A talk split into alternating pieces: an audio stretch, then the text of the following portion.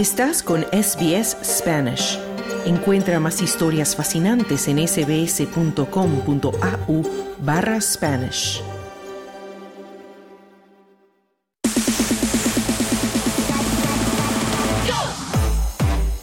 Deportes.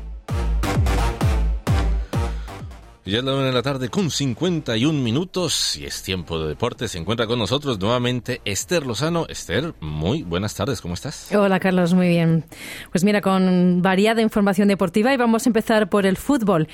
Y vamos a hablar de la estrella del fútbol australiano, Samantha Kerr que ha llevado al Chelsea, al equipo inglés, a la final de la Copa de la Liga Inglesa, anotando cuatro goles en su victoria por 7 a 0 sobre el West Ham.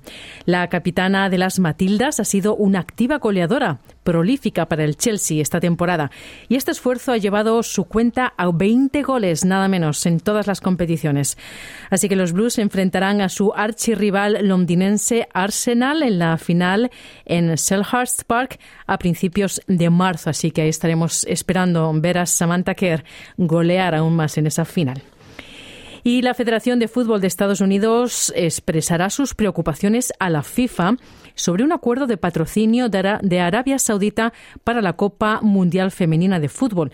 Los coanfitriones del evento, que como saben son Australia y Nueva Zelanda, se pusieron en contacto con la FIFA después de que The Guardian informara la semana pasada que había revelado que Visit Saudi será nombrado patrocinador principal del torneo femenino que se va a jugar en julio y agosto de este año.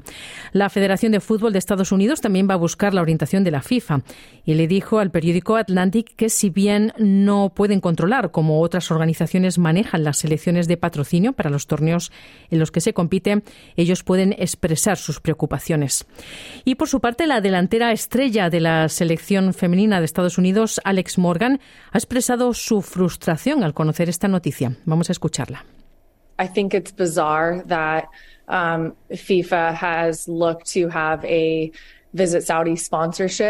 Creo que es extraño que la FIFA haya buscado tener un patrocinio de Visit Saudi para la Copa Mundial Femenina cuando yo, Alex Morgan, ni siquiera sería apoyada y aceptada en ese país. Así que simplemente no lo entiendo porque moralmente simplemente no tiene sentido, decía Alex Morgan de la comunidad LGBTI, además de ser una delantera estrella en la selección de Estados Unidos.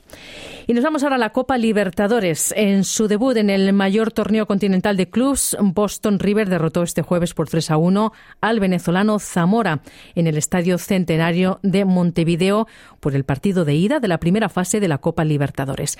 Los goles locales fueron convertidos por Leonard Costal, Matías Acuña y Emiliano Gómez y para los locales descontó César Magallán.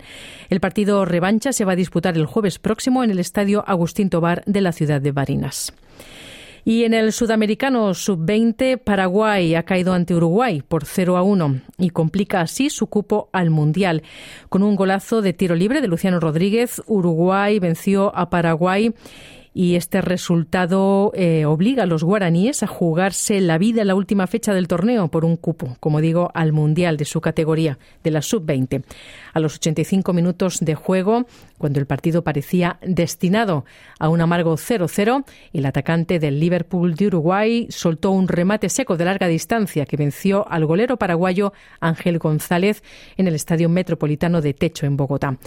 Y aparte de Uruguay, Brasil y Colombia ya aseguraron boletos para este Mundial en Indonesia de la Sub-20. Con la derrota de los paraguayos, las tres selecciones también aseguraron su presencia en los Juegos Panamericanos de Santiago, que se van a disputar en octubre y noviembre próximos.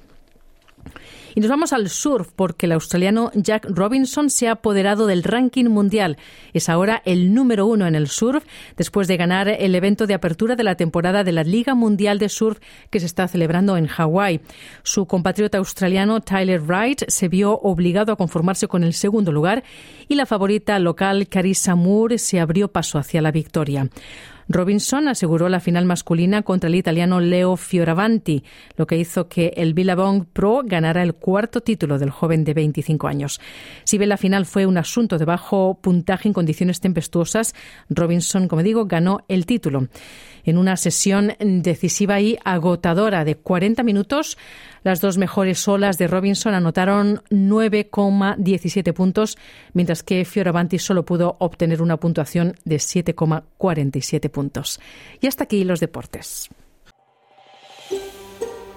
¿Quieres escuchar más historias como esta? Descárgatelas en Apple Podcasts, Google Podcasts, Spotify o en tu plataforma de podcast favorita.